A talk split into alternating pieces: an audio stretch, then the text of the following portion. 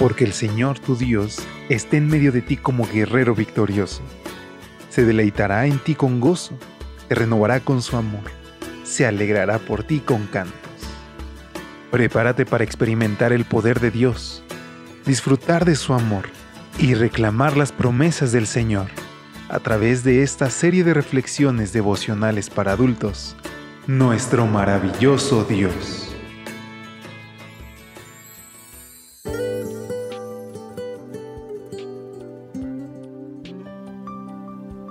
Muy buenos días, ¿cómo te encuentras hoy? Qué gusto saludarte. Ya es miércoles 14 de septiembre, por la gracia de Dios nos encontramos vivos y nos encontramos con la firme esperanza de que muy pronto nuestro Señor Jesús volverá por nosotros. Pero mientras eso sucede, cada día debemos dedicarle el tiempo suficiente para poder escuchar su voz, hacer su voluntad y compartir con otros acerca de esta bendita esperanza. Es eso nuestra mayor esperanza el reflejo de nuestro maravilloso Dios, título central de esta serie de lecturas devocionales para adultos que es traída a ti a nombre de todo el equipo de Evangelic. Sin más, y después de extenderte una calurosa bienvenida, acompáñame en nuestra reflexión titulada Grandeza y Humildad, una rara combinación. Salmos 145 versículos 3 y 6 contiene nuestra lectura bíblica que nos dice, Grande es el Señor y digno de toda alabanza su grandeza es insondable. Se hablará de el poder de tus portentos, y yo anunciaré la grandeza de tus obras.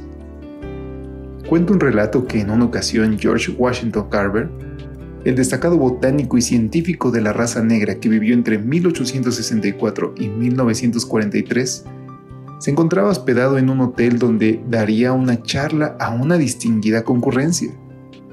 Un día, un negociante le habló Oye tú, le dijo, lleva mis maletas al vehículo.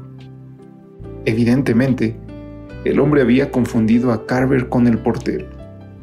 Durante unos segundos, la gente observó con interés para ver qué haría el eminente investigador. Entonces, sin decir una sola palabra, Carver tomó el equipaje, lo llevó al vehículo y luego se dirigió al auditorio para dar su charla. Qué interesante. Para el momento de ese incidente, ya George Washington Carver era reconocido como un campeón de la educación agrícola. Gracias a sus experimentos, había logrado crear un sistema de rotación de cultivos que permitía a los productores de algodón sacar el mayor provecho a la tierra. Había desarrollado, además, centenares de productos derivados del maní y de la batata o papa dulce. Para reconocer su aporte a la humanidad, el gobierno de los Estados Unidos, bajo la presidencia de Franklin Delano Roosevelt, creó en 1943 el George Washington Carver National Park en Missouri, el primer monumento de esta naturaleza creado en honor a un afroamericano. En dos ocasiones, tanto en 1948 y 1998, han circulado estampillas en su honor. Además, el Congreso designó el 5 de enero como el Día de Reconocimiento a la Memoria de George Washington Carver. ¿Cómo pudo este hombre de ciencias evitar que sus logros se le subieran a la cabeza? Porque nunca perdió de vista al Dios de la creación. Según escribe John Hudson Tiner, Carver concebía la obra de Dios como un gigantesco megáfono por medio del cual Dios nos habla cada minuto, si lo logramos mantenernos en sintonía. Más importante aún, Carver siempre tuvo presente que solo Dios era digno de recibir el crédito por sus descubrimientos. Estos no son mis inventos, decía de sus productos. Dios los puso en la naturaleza y ahí los encontré yo. Con razón se llamaba a sí mismo un químico de hornilla. ¿Y tú? ¿Quieres ser grande sin que tus logros se te suban a la cabeza? Entonces, como dice nuestro texto de hoy, reconoce que solo Dios es digno de toda alabanza y por medio de tus talentos anuncia la grandeza de sus obras.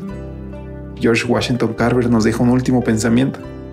La medida del éxito es el servicio al prójimo. Y con estas palabras, querido amigo, yo te invito a que hoy tengamos la misma actitud que tuvo Jesús con nosotros, de renunciar a su posición con tal de venir a servirnos y salvarnos. Así que hoy, dale la gloria a Dios en todo lo que hagas y recuerda que solamente Él es protagonista de todos nuestros logros. Te invito a que te unas conmigo en esta oración.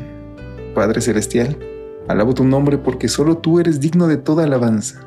Mientras viva, quiero usar mis talentos para anunciar la grandeza de tus obras. Nos ponemos a tu servicio en Jesús. Amén. Dios te bendiga.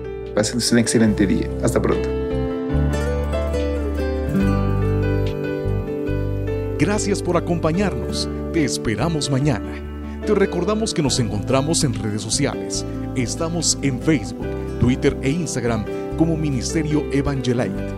Y también puedes visitar nuestro sitio web www.evangelite.com